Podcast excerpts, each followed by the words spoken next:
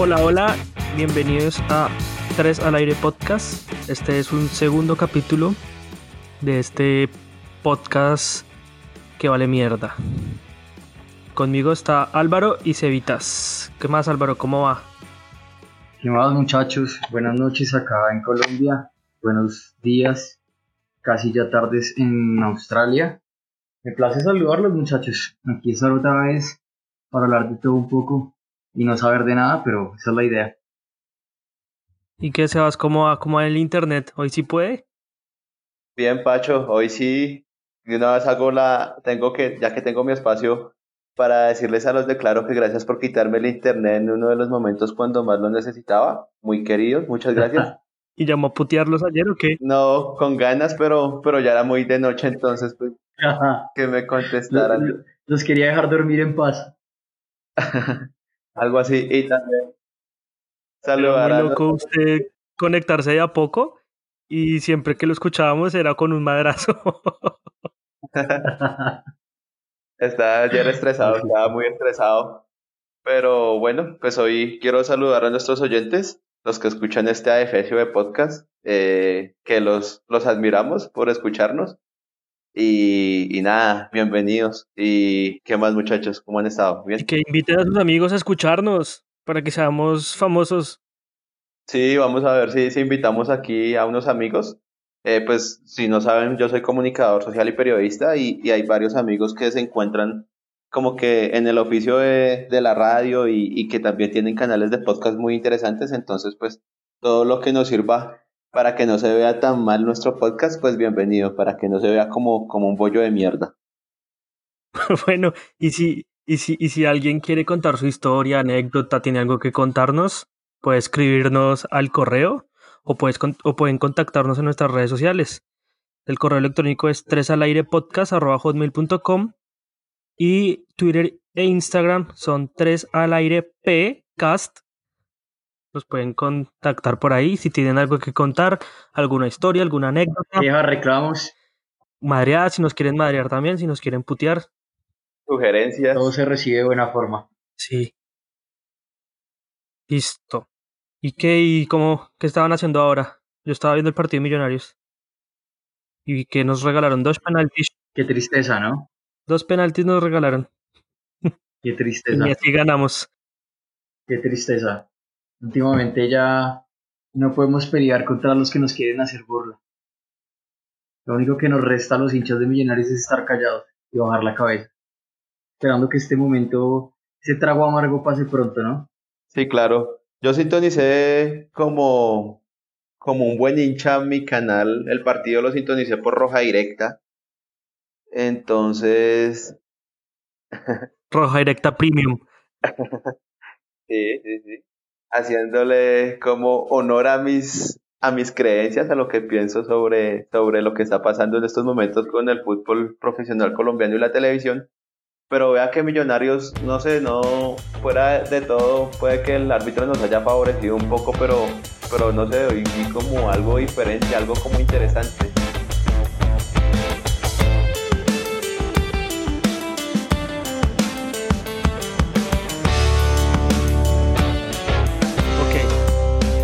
Hoy, este segundo capítulo, vamos a hablar de la Champions League. ¿Cómo ven ustedes la Champions? ¿Pueden ver la Champions? Yo no la puedo ver porque aquí es de madrugada y pues no voy a trasnochar por verme la Champions.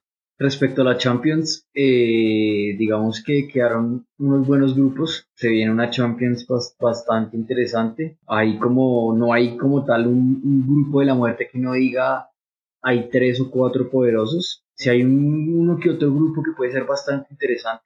Y pues bueno, esperar. Por lo menos de ahorita la Champions es como un, respiro para cambiar la rutina en estas épocas de pandemia. ¿Y sabes usted cómo ve los grupos? Vea que hay unos grupos que son que están interesantes, sobre todo el último grupo, ¿no? El último grupo, no sé si la gente conozca.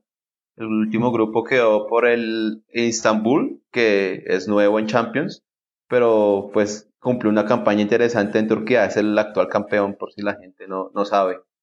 Está Manchester United que tiene fichajes importantes, el fichaje de Jason Cavani que, que llega como a reforzar la delantera del, del United. el Paris Saint Germain y el Leipzig, que pues hicieron una excelente, llegaron a semifinales de, de Champions League y pues el París que fue finalista, entonces es un grupo muy interesante. Pero hay otros grupos como que se balancean más como hacia los equipos que, que o sea, lo normal es que clasifiquen. Está Barcelona, el Dinamo, el Ferenbaros y la Juventus. Entonces, pues lo normal es que clasifique la Juve y la, el Barcelona, pero pues es fútbol y es Champions, no, no, no se sabe qué pueda pasar. Bueno, ¿y qué tal si, si, si vemos grupo a grupo y mira y damos cada uno nuestros candidatos? Perfecto, me parece perfecto. Grupo A está conformado por el Bayern Múnich, el poderoso alemán, que siempre va a ser favorito en cualquier Champions League. Está el Atlético de Madrid, que se ha reforzado, está pisando duro los refuerzos. Tiene al pistolero Suárez, que no sé, no sabemos, mucha gente no entiende cómo el Barcelona. Al Mordelón Suárez. Al Mordelón Suárez. Se acaba de echar un negociazo porque compró a Thomas un volante central, volante 5, le compró por 5 millones y se lo empaquetó al Arsenal en 50 millones de euros. Eh, pero igual Atlético es un equipo que últimamente se ha vuelto copero, un equipo que infunde respeto. Está el Salzburgo, que bueno, hay que esperar, puede ser una revelación. Y está el Lokomotiv de Moscú, que bueno, es otro equipo que no, no es frecuente, digamos que asistente a la Champions, pero este torneo no deja de ser duro y pues dar sorpresas. Para mí los favoritos van a ser Bayern y Atlético en el respectivo orden. Sí, yo también pienso lo mismo. ¿Y Sebas? Pues es que también hay que ver los presentes y pues para nadie es un secreto que el Bayern es el, el mejor equipo actualmente en Europa. Entonces pues de una vez lo convierte como en favorito, es el campeón de, de toda Europa que ahorita está dominando.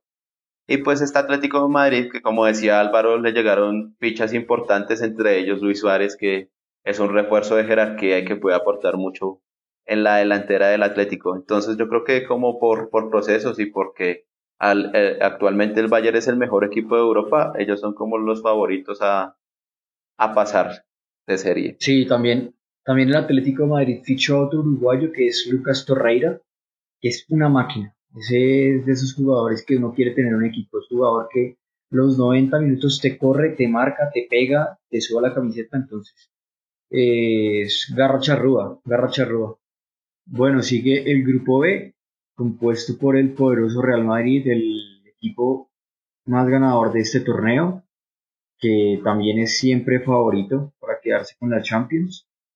Eh, actualmente digamos que no está pasando por, un, por el mejor momento, el fútbol a nivel táctico no está acomodando lo que la prensa española quiere, a Zidane se le está criticando mucho por la salida de Bale y Zidane y James, ¿verdad?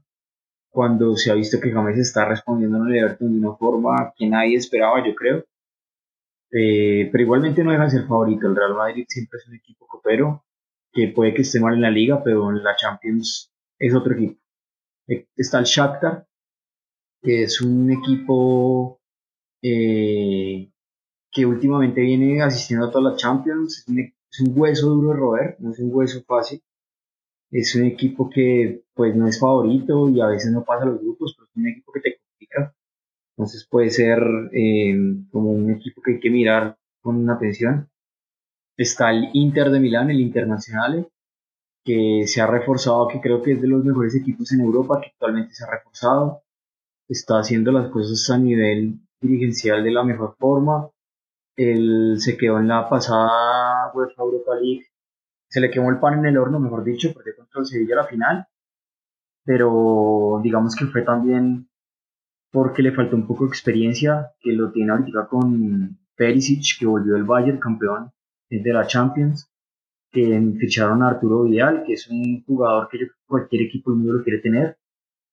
Eh, entonces ha ido como mezclando esa experiencia con, con, con juventud. Y está el Mönchengladbach, que es un equipo alemán que los equipos alemanes siempre son duros. Entonces para mí el Real Madrid y el, y el Inter, pero para mí pasa primero el Inter y después el Real Madrid. Sebas, ¿qué, qué equipo cree que van a, que van a clasificar en el grupo B? Yo creo que más, más claro no están, es el Real Madrid y el Inter, para mí. Sí, Sí, es que, es, que es, así porque, digamos, por proceso y por, ojalá el Inter vuelva a ser el equipo que fue, ¿no? Porque pues todo el mundo espera eso, que, que haya más competitividad tanto como en la liga italiana como, como en la Champions y el Inter de pronto tal vez pueda dar la sorpresa, no ha perdido esta, esta temporada, de hecho le ha ido muy bien, Goleó, viene de golear al Benevento 5-2 y empatar con la Lazio. Empató con la Lazio. Empató con la Lazio, exacto. Y pues esperar a lo que pueda pasar. Esperar lo que pueda pasar el, el sábado que hay derby, ¿no? Inter contra Milan, derby clásico. Entonces, pues, sábado. sábado 17. Sábado 10. ¿10 o 17?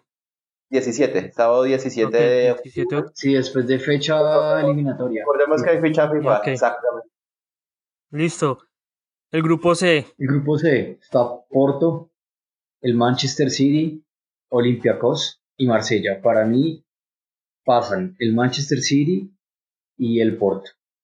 Eh, igualmente es un equipo, un grupo duro, pero para mí esos dos. Para mí pasa el City y el Marsella. El Marsella que es un histórico de, de, de, Champions League porque es el único equipo el único equipo francés en ganar una Champions League. Para mí, sí, para mí pasa Manchester City y pasa el Marsella. Para mí pasan esos dos en el respectivo. Para Sebas. Para mí también pasa el Manchester City y el Marsella. Y el Marsella recordemos que se fue jugando la Champions con un fútbol interesante. De hecho, pues dio la sorpresa eliminando al, a la Juventus. Sigue el, grupo el grupo E, que es un grupo que para mí es un buen grupo, es un grupo interesante, no es el grupo de la muerte, no lo considero grupo de la muerte, pero tiene equipos muy interesantes. Sí, está el Liverpool, Ajax, el Atalanta y el Midtjylland. Que pues para mí va a pasar el Liverpool y el Atalanta, en ese orden. Yo quisiera que pasara el Liverpool y el Midtjylland, el Midtjylland pero no creo que el Midtjylland le dé para, para pasar de ronda, entonces el Liverpool y Atalanta también. Sí, además es un grupo que está tres equipos que son complicados. Para mí Liverpool y Atalanta. Sí, claro, y aparte de que el Michelin tiene, tiene algo especial, Sebastián. sí, claro que sí. El Michelin, vea, les voy a comentar que el Michelin, el dueño de la ficha se llama Matthew, eh, Matthew Benham. Él es un corredor de apuestas. Entonces fue el que es, es el actual dueño de, de la ficha del, del Michelin. El Michelin tiene, pues, entre comillas, no, una historia. no solo del Michelin, también del Benford de Inglaterra, que está en segunda división. El Benford de Inglaterra, que correcto, que está en segunda división. Y que, pues, es una persona que le gusta invertir en sus equipos y que eso, ha dado, eso le ha dado resultado, porque si nos ponemos a ver cómo la historia prematura del Michelin nació en el año de 1999. Entonces, si usted se pone a ver el proceso de Michelin, ha cosechado muchos triunfos en muy poco tiempo porque en el 2000 ya se encontraba en zona, ya, ya había ascendido a la primera división. De hecho, cuenta con, con títulos de liga dentro de su palmarés, que pues se lo, me parece como importante recordarlos. Tiene tres títulos de Superliga de Dinamarca en el 2015, en el 2018 y ahorita en el 2020. En la primera división de Dinamarca tiene un título que fue en el 2000, o sea, un año después de que fuera, fuera, naciera el equipo como tal. Y tiene una Copa de Dinamarca en el año 2019. Eh, o sea, son, es un equipo que en poco tiempo ha cosechado muchos triunfos.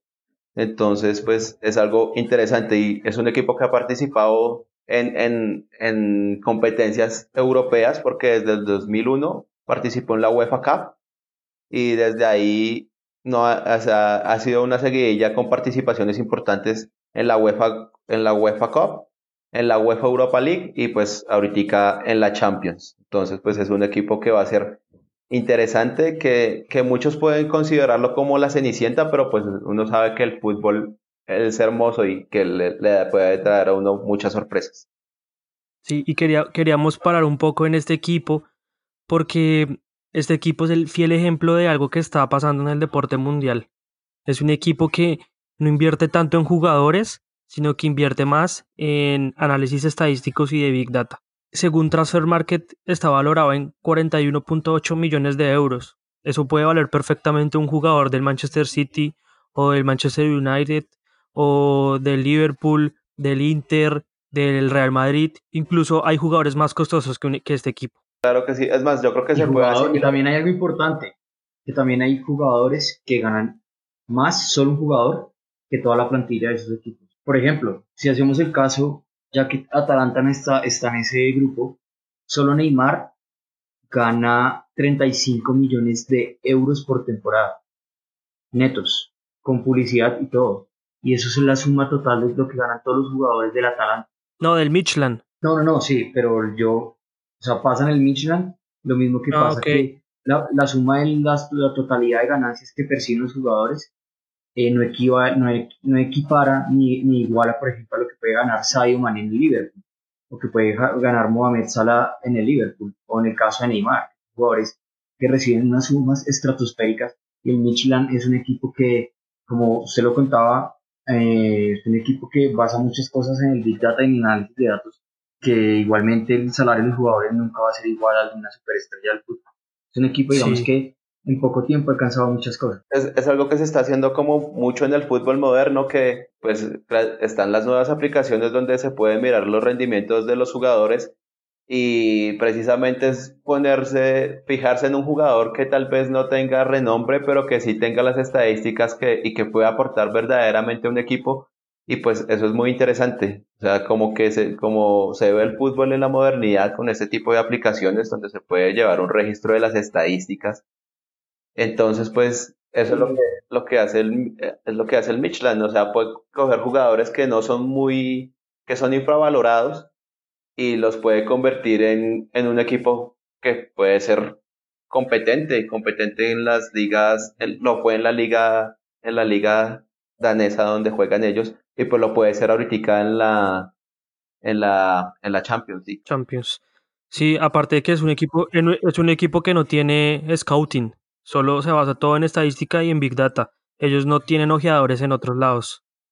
Por ejemplo, hay algo, es, es un, es un dato, un dato curioso, pero que también va muy, muy relacionado con este tema. Por ejemplo, hay un jugador súper famoso que mucha gente va a conocer, que es brasilero, que se llama Roberto Firmino. Él, antes de ser fichado, él no, digamos lo que no fue un jugador profesional que fuera de renombre. A lo fichó el Hoffenheim, que es un equipo alemán, y lo descubrió en el Football Manager del FIFA. Entonces, digamos que por puro análisis de datos, ellos vieron las estadísticas del FIFA y vieron que Roberto Firmino tenía como unas buenas eh, calificaciones en el FIFA y mandaron a un scout a, a mirar cómo jugaba él y fue fichado de esa forma. Entonces digamos que ya el tema de ojeadores no es un tema tan, digamos, tan básico como lo era hace 10 años, donde la gente era una prueba de fútbol donde 20 pelados patean un balón, cual tenía más talento, sino ahora revisan cifras, datos, efectividad, velocidad, rendimiento, hacen comparaciones de análisis de datos y son cosas muy interesantes que también demuestran que el fútbol ha evolucionado demasiado y, y que los números hoy en día son una base que hasta en el fútbol ya está aplicada. Digamos, a mí sí me parece mucho de admirar los equipos que cogen jugadores, ese tipo de jugadores y los potencian y los mandan al estrellato. Entonces, es algo que, que, que tal vez Porto en su momento lo hizo y que le dio resultado porque pues Porto ya tiene dos Champions y es uno de los equipos que mejor vende en Europa. Entonces, mejor pues compra y mejor vende, sí. mejor compra y mejor vende. Y queríamos, queríamos hacer referencia a este equipo porque es un equipo que es nuevo en la Champions, es su primera aparición. Este equipo, el Michelin, ya había eliminado al Manchester United en la pasada temporada de la Europa League 2-1. Entonces es un equipo para tener en cuenta, no es un equipo, no puede ser la cenicienta, pero puede dar sorpresa. Se puede meter a la siguiente ronda y queríamos pararnos en este equipo para que para entender un poco más cómo estaba eh, cómo está cambiando, cómo está evolucionando el tipo de contrataciones de algunos equipos, cómo algunos gerentes están cambiando su forma de pensar, pues están llegando nuevos mentes al fútbol que están cambiando lo que desde hace mucho tiempo venía a ser tradición, que era el scouting, la forma de contratar.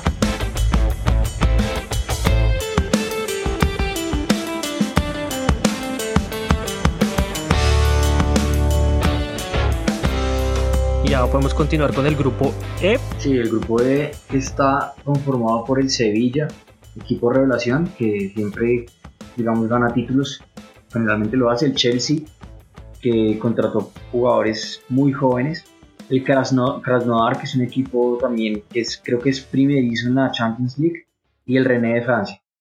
Para mí, favoritos, creo que pasa primero Sevilla, segundo Chelsea. No, el, el Krasnodar sí ya había participado en Europa League muchas veces. Es su segunda, sí. Eh, no, es su segunda participación, pero fue eliminado por el Olympiacos de, en playoff el año pasado, en la UEFA Champions League del 2019-2020. O sea, no alcanzó a entrar a grupos. No. Ok. Oiga, y viendo, viendo muy bien la formación del Krasnodar, eh, se encuentra un ecuatoriano, que es Cristian Ramírez, que es selección, Ecuador, selección Ecuador. Entonces, pues también tiene jugadores interesantes, también cuenta con, con brasileños, creo que está Wanderson y creo que está Cayo, que, que son jugadores brasileños y que pues tienen latinos en su equipo, entonces es algo como interesante de, de ver. Para mí pasa el Sevilla y el Chelsea también, el grupo E. Y Sebastián, para primero, usted. Primero Sevilla, claro. O, o cambiar orden. Es que para mí el Chelsea tiene lo que es para mí, yo creo que el mejor delantero de, de Europa. Sí, Timo Werner. Que es pero Timo Werner. hace que, que Ti- Timo Werner es jugador del Leipzig, que es un club que ahorita, digamos, quiero hablar un poquito también del Leipzig. Pero no, pero es- Timo Werner está ahora en el Chelsea. Sí, sí, sí. Él viene, viene el Leipzig y está en Ah, el. Chelsea, pero se me hace que igual al Chelsea le falta todavía cuajar. Son muy pobres. Igual eh, los Eh, equipos españoles son difíciles. No, yo Sí, son le doy. Sevilla-Chelsea. Sevilla-Chelsea en ese orden. ¿Y Sebas? Yo también veo como favorito al Chelsea y al, y al Sevilla en su respectivo, en su respectiva posición. Primero Chelsea, segundo Sevilla. Listo. Grupo F. Bien, muy bien. El F, compuesto por el Zenit, el Dortmund, Borussia Dortmund, el Lazio y el Brujas de Bélgica. Para mí pasa este grupo, digamos que no hay como un nivel, no veo como un equipo así que tome la bandera, pero para mí pasa el Dortmund y pasa la Lazio. En ese Para orden. mí también, también es como un grupo muy parejo. Pero también le voy al Dortmund y al Lazio. Sí, además que el Dortmund tiene un killer que lo que toca va para adentro, que es Erling Haaland. Eh, un pelado que el tipo puede estar en el baño y le pega el papel y lo manda al. La guarda. A mí, vea que yo veo como, a mí me parece interesante el Zenit por lo que ha hecho estos últimos años en, en la liga rusa. Y aparte, pues que cuenta con el colombiano Wilmar Barrios, entonces, pues, si me pregunta a mí, yo veo como al Dortmund y al Zenit que avanzan. Tal vez el Lazio vaya a Europa League, pero ese grupo, lo que decía Álvaro, es, concuerdo con él, totalmente de acuerdo. Es uno de los grupos como que en- es muy parejo, es muy parejo. Puede que, que, que es más que haya hasta sorpresas ahí en ese grupo. Pero pues es, Sí, es como. Pero pues si me pregunta a mí, el Dortmund y el Zenit avanzan de serie. Mm, bueno. Grupo G. Es grupo ya más, más desnivelado. Bastante llamativo. Llamativo. Otra vez Ronaldo contra Messi. Sí, lo que le dicen de The Last Dance puede que sea la, la- el último espectáculo de estos dos gigantes. Y este grupo está Juventus, Barcelona, Dinamo de Kiev y Ferencváros. Para mí pasa primero la Juventus, segundo Barcelona, pero este grupo sí que genera morbo. Para mí también Juventus y Barcelona, pero quiero también parar en el Ferencváros porque esta es su segunda participación en Champions, un equipo que tiene 121 años de historia.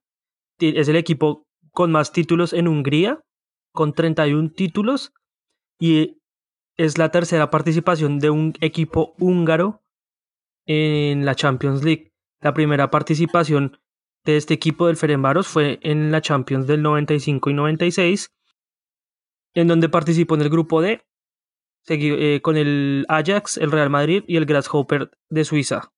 Quedó en tercer lugar, no pudo pasar de ronda. Entonces es interesante que un equipo de Hungría, un equipo que tiene su segunda participación después de cuántos años, casi 24 años después, pudo volver a participar y un equipo con tanta tradición en su país no se ha reconocido en el, en el continente. Sí, y aparte quiero hacer como darles un dato interesante. El Ferencváros eliminó en la tercera ronda de clasificación de la Champions al Dinamo Zagreb. Dinamo, para nadie es un secreto que Dinamo Zagreb es un equipo como que es uno de los llamados a estar en los grupos de Champions, entonces también eso es un dato importante que y pues interesante del Ferenbaros que tal vez pueda hacer, hacer algo en su segunda participación de Champions. Esperemos que le vaya mejor al Ferenbaros esta Champions. Porque es que en, el 96 cuando participó le tocó equipos muy duros. O sea, en, en el 96 el Ajax y el Real Madrid mandaban la parada. O sea, un equipo donde clasificar a segunda ronda iba a ser demasiado complicado. El Ajax en esa, en esa Champions League llegó a, a la final contra la Juventus, que ahora el Ajax no es lo que fue antes, ¿no? No, no, no, el Ajax no. Pues vea que la, la campaña que hizo en Champions, donde Liverpool se coronó campeón, pues todo el mundo daba como, como al Ajax como uno de los favoritos, pero, pero pues las cosas no, no, no se dieron y terminó siendo campeón el, el Liverpool. Ahora vamos con el siguiente grupo, que es el grupo H, el último grupo. Sí, Pacho, este grupo está con el PSG, el París, está el Manchester United, el Leipzig y el, el Istanbul Basaksehir. Eh, para mí pasa acá, es un grupo complicado un grupo complicado. Para mí en este grupo va a pasar París como primero y no estoy muy indeciso entre el Manchester y entre el Leipzig. Yo por jerarquía diría que pasa el, Manchester sufriendo, pasaría París, Manchester. Y hay detrásito muy pegado al Leipzig, pero sin embargo, quiero aclarar esto, pienso que el Leipzig puede dar la sorpresa y eliminar al París o al United. Eso pienso yo pero París, Manchester. Yo también creo que entra el United y el Paris Saint Germain. En ese orden, primero el United. Yo pienso que entra el, el Paris Saint Germain y el Leipzig. Porque, o sea, pues, para nadie es un secreto que Manchester United ahorita pues tiene un nivel de, de juego que como que no me convence porque pues tienen un ataque muy poderoso, pero pues una, una defensa que, que yo la veo que, que no es como muy segura. Y, y va a jugar con equipos que, que la delantera, la delantera del Leipzig y la delantera del Paris Saint Germain son delanteras que generan miedo. Además, sí, además que el, el, United no se reforzó en la parte de atrás. Sí adquirió un lateral, pero se me hace que la falencia y una urgencia era un central y no, no se reforzó en ese área. El Leipzig también es un equipo, se puede decir que es revelación de estos días, ¿no? De estos últimos 10 años. Por ejemplo, a mí, eh, ya que hablamos del Leipzig, yo sí quería hablar del Leipzig porque es una historia bastante curiosa. Es un equipo que nació en el 2009, o sea, no lleva más de 11 años de creado. Eh, comenzó en tercera división en Alemania, se demoró tres años en subir a segunda, se demoró dos años en subir a primera eh, y ha, ganado todo muy rápido. La pasada Champions, si no estoy mal, usted me corrige, llegó a semifinales y lo curioso de este Leipzig es que el verdadero nombre del equipo es Rasenballsport Leipzig, que las, las iniciales son RB. Este equipo es, el dueño de este equipo es el dueño de New York Red Bulls, que es un equipo de Estados Unidos, que es el dueño de las bebidas energizantes Red Bull. Cuando él intentó eh, bautizar bueno, inicialmente él intentó comprar un, equipo de la ciudad de Leipzig, que es el Lokomotiv Leipzig, pero en Alemania el fútbol eh, lo toman de una manera muy, digamos que estricta. Entonces muchos equipos, dirigentes y aficionados no permitieron la compra del Lokomotiv Leipzig. Bueno, porque en ningún equipo de Alemania puede haber un socio mayoritario con el 51% de las acciones del equipo. El 51% del equipo tiene que ser socios. Entonces no puede haber una cabeza que tenga la mayoría del equipo. El, hombre quería hacer esto, y no lo dejaron y el tipo, un sagaz para los negocios, se fue al equipo vecino que estaba en tercera división, donde sabía que no le iban a molestar porque estaba en tercera, y adquirió el Leipzig. Rasenballsport lo bautizó así, RB, Rasenball, y fue una burla a los dirigentes alemanes porque es las mismas iniciales del Red Bull. Y es un equipo que ha adquirido todo también con Data Analytics, ha adquirido jugadores que ha sabido comprar y ha sabido vender, como es el caso que hablábamos de Timo Werner, que es un jugador alemán que es súper joven, que ahorita juega en el Chelsea, lo compró súper barato, lo vendió súper bien, tiene mm, un central eh, francés que se llama Upamecano, que también lo compró súper barato y ya es pretendido, fue, fue tanteado por el United, fue tanteado por el París, fue tanteado por el Barcelona, fue tanteado por el Milan, eh, y era un equipo por el City también. Eh, iban a ofrecer un montón de plata, no lo vendieron, y tiene 6, 7 jugadores demasiado buenos, demasiado buenos.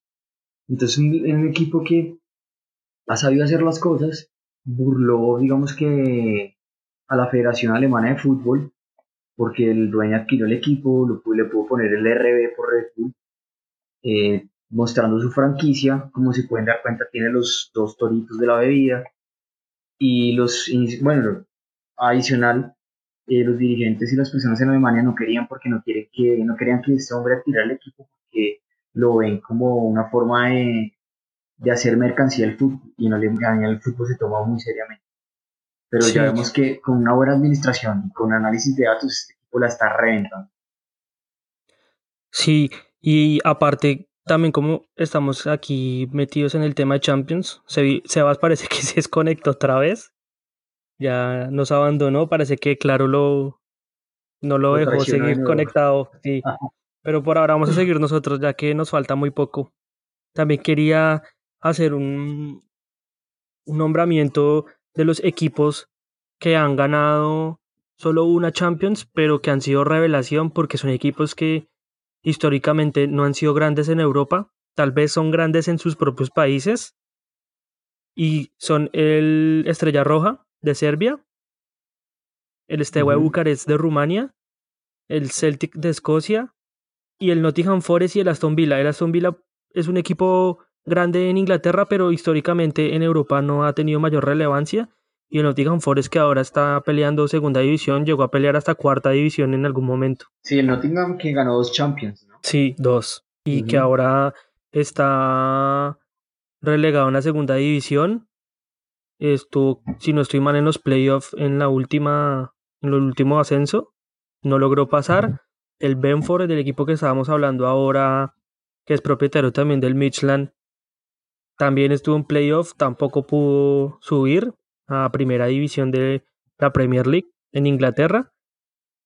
Entonces son esos equipos que, que no, no, no tienen mayor relevancia. Eh, lo más impresionante de todo es que Francia, un equipo que un país que ha ganado dos copas del mundo, solo tenga un equipo campeón de Champions League. Sí, es bastante curioso. Me, me quería fijar un poco en estos equipos y en estos países ya que, eh, si no estoy mal, yo creo que el Estrella Roja fue a Colombia en algún momento de la, de la historia a jugar algún partido, si no estoy mal. Eh, no, Pacho, no, ellos no, Estrella Roja no vino a Colombia, pero dos figuras del equipo sí, sí jugaron acá en varios equipos, que fue Vladimir Popovich y Dragoslav Sekularak. Ah, ok. Bueno, ya que perdimos a, a Sebas, yo creo que no queda más sino despedirnos y decirle a todos los oyentes que por favor compartan este audio, que nos sigan escuchando. Estamos en Spotify, Deezer, Tuning, Anchor, Apple Podcast, Google Podcast y les reitero nuestras redes sociales, tres al aire, Pcast en Twitter y en Instagram y un correo electrónico en Hotmail que es tres al aire hotmail.com. Nos vemos hasta la próxima ocasión con un tercer capítulo, esperando que Sebastián eh, pueda seguir conectado todo el capítulo porque hoy sí nos abandonó temprano por culpa de la conexión a internet que tiene. Muchas gracias, claro. Bueno, chao. Un abrazo. Saludeme a, saludeme a Sebastián. que le digo. Chao. chao.